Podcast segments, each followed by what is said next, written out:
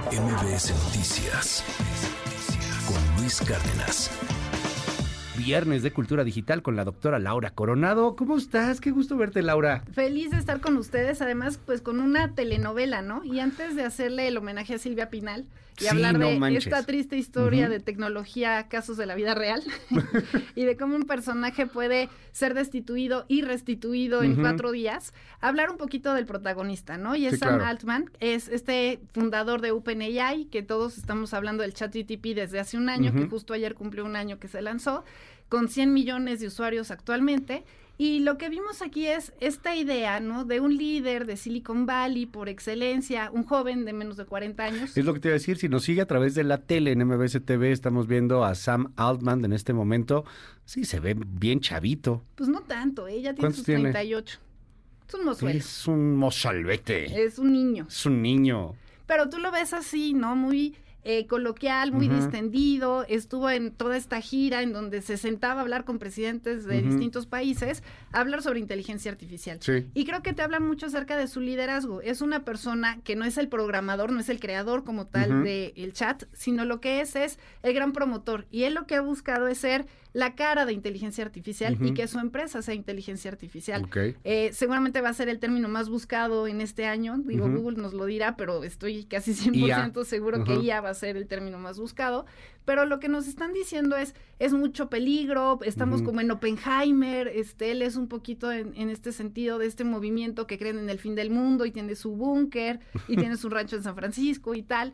Y el problema que vimos... O sea, él es medio paranoico en ese Sí, O sea, él en su vida Pepper. personal de la. Pepper, ajá, Prepper, sí, Prepper, ¿no? De los perdón. Preppers, perdón, no. Sí, yo me, me equivoqué, Prepper, de los que piensan que se va a acabar todo. Exacto, y tiene su búnker, y tiene sus máscaras y sus chalecos, y tiene sus baterías de litio. Qué y miedo, todo. porque además es el que está creando inteligencia artificial. Algo sabrá, Laura. No, y es justo a lo que él juega. O sea, él Sí, lo que hace miedo.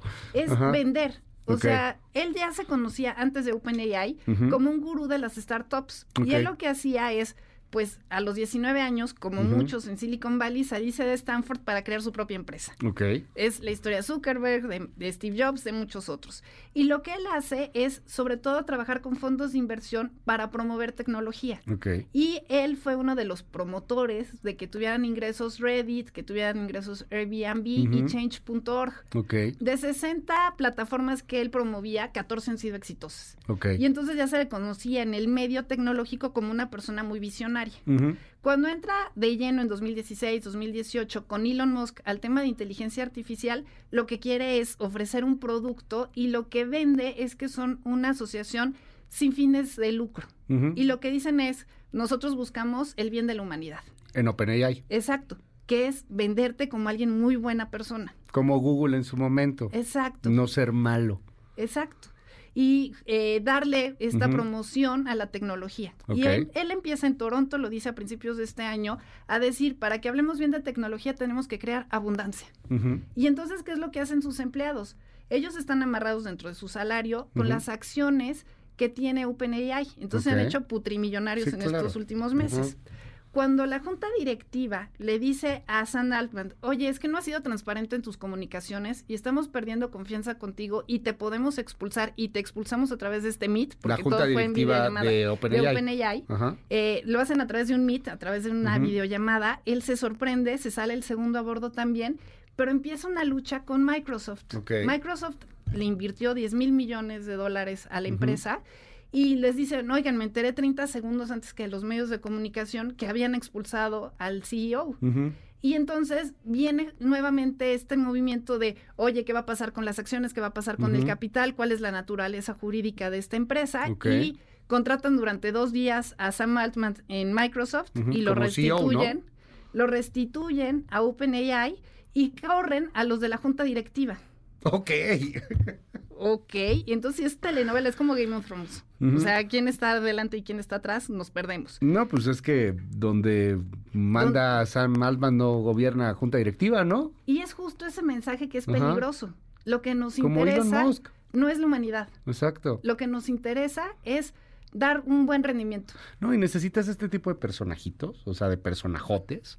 Acabamos de ver lo que pasó con Elon Musk peleándose con Disney. Claro, que los manda por una que los mermelada. manda al carajo, ¿no? Sí, así, ay, nada, que ya no me vas a contratar publicidad en mi ex Twitter, pues vete, ¿no? Para eso lo compré. Y No necesito tu dinero. es cierto, yo me acordé ahorita que, que lo decías, cuando empezábamos a platicar este año, a principios del año de, del chat GPT, tenías que esperarte, ¿te acuerdas? O Sí. sea, tenías que esperar un turno para poder probar chat GPT. Y además pagas. Y, y ahora ya pagas, o sea, en ese entonces me acuerdo que no Era había... de el- sí, era de prueba. Y, y el Dalí y todo este Mid Journey, todas las, las IAs eran de, de, de OpenAI y eran para checarlo y la humanidad y todo. Y ahorita es el negociazazazazo. Porque eran de código abierto Sí. y es lo que hizo que tuvieran un rompimiento con Elon Musk. Elon Musk lo que dice es, se están haciendo comerciantes. ¿Y por qué esta discusión, obviamente, acerca de si son sin ánimos de lucro o si realmente son una compañía global, por el tema de impuestos y por el tema de regulación? Eh, O sea, hay ¿OpenAI una no letra paga chiquita. impuestos? Sí no paga, los mismos impuestos que paga Microsoft, porque no es lo mismo Porque ser no una es empresa. compañía global, una empresa, que una empresa que es una sociedad civil o una asociación civil. Pero estás de acuerdo sin que el tío. Sam no le vas a ver la cara, ¿no? Al IRS no le vas a ver la cara. No le ves O la sea- cara, pero es que estás cumpliendo con la norma, no sé si me explico. O sea, Pero yo, me, o- yo me seguirá, ajá. ostento. Porque hoy ya es, ya es app, ya lo pagas, ya, ya se siente más empresa que una pero cosa una cosa es la realidad y otra cosa es lo que te dicen los libros corporativos. Ya, ajá, O sea, lo mismo sucede con China. China en muchos foros Ya. internacionales dice que es un país en desarrollo. ajá. O no, sea- bueno, es una potencia económica. ¿Cómo me puedes decir Sí, ante claro. la OMC que eres un país en desarrollo Ajá. si eres China? Sí, claro, no manches. O sea, pero como te estuvimos diciendo, estamos negociando, estamos abriéndonos, eso es lo que dice el papel. ¿Cómo cambia Sam Altman? Que ahorita se ha hablado mucho de él, particularmente en estos foros este, especializados, la gente que sigue mucho el tema, pero podría convertirse en el siguiente Elon Musk, en el siguiente Bill Gates, en, en uno de estos super personajes, de estos genios. Es que eso es lo que nos está el vendiendo él. Jobs. Y por eso te decía que viéramos este liderazgo. Porque no es un liderazgo que hable acerca de trabajo, de esfuerzo, sino de esta genialidad, entre comillas, claro. de estos golpes de suerte, de esta intuición, o sea, de cuestiones que son innatas y que además lo que realmente te mueve es el poder económico. Sí, Y aquí les quiero hacer una recomendación de una serie, ya que estamos en viernes, Sí, que se llama Los hombres que construyeron América. Es de History Channel, está en YouTube. Pero lo que te hablan es de Ford, de Carnegie, de Vanderbilt, de. Rockefeller, de los de JP Morgan, de los grandes líderes que en el siglo XIX, principios del XX, hicieron realmente Estados Unidos. O sea, no fueron los primeros padres constitucionalistas. O sea, quienes movían el gobierno, quienes movían los negocios, en realidad eran las empresas. Ford fue un inspirador de Hitler. ok. Hitler, cuando escribe Mi lucha, a una de las personas que cita con nombre y apellido es a Henry Ford. En 1938 le da una medalla conmemorativa, o sea, le da una condecoración. Ok. Y nosotros lo olvidamos, no sé si me explico. ¿Por qué? Porque nos quedamos con esta idea de la automatización, de los coches, del empresario, Eh, de las frases de inspira negocio. cosas del nabo, Y lo mismo puede pasar con este tipo de personajes. Claro. ¿Por qué? Porque pueden ser la semilla de una sociedad que se está desmoronando y en donde les estás diciendo, y lo mismo sucede con el populismo. Sí.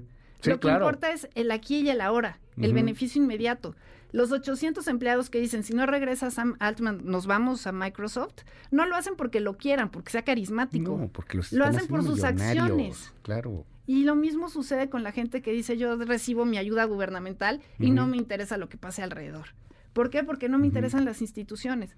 No me interesan, y no me quiero ver moralina, los valores, la ética. Claro. Sam Altman dicen, vamos a regular lo que es inteligencia artificial porque es algo muy malo. Cuando lo corren y hay poca información, ellos son los primeros en dar este rumor de que había una inteligencia especial que era la Q-Star y que entonces ya no era solamente generativa, sino que además ya tenía autoconciencia y que ya habíamos llegado al 2045 y que íbamos a tener humanoides. Sí.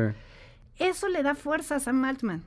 ¿Por qué? Porque lo que le están diciendo es, es una persona sumamente poderosa y lo quieren callar, lo quieren bajar. Y nosotros nos creemos esas ideas, esas conspiraciones. Doctora, qué buen tema. Vamos Daba a para mucho. Daba para mucho. Mil gracias. Te seguimos en tu red. Mil gracias. Ahorita les recomiendo toda esta información en arroba soy Lau Coronado. Bonito fin de semana. Gracias, es la doctora Laura Coronados. MBS Noticias con Luis Cárdenas.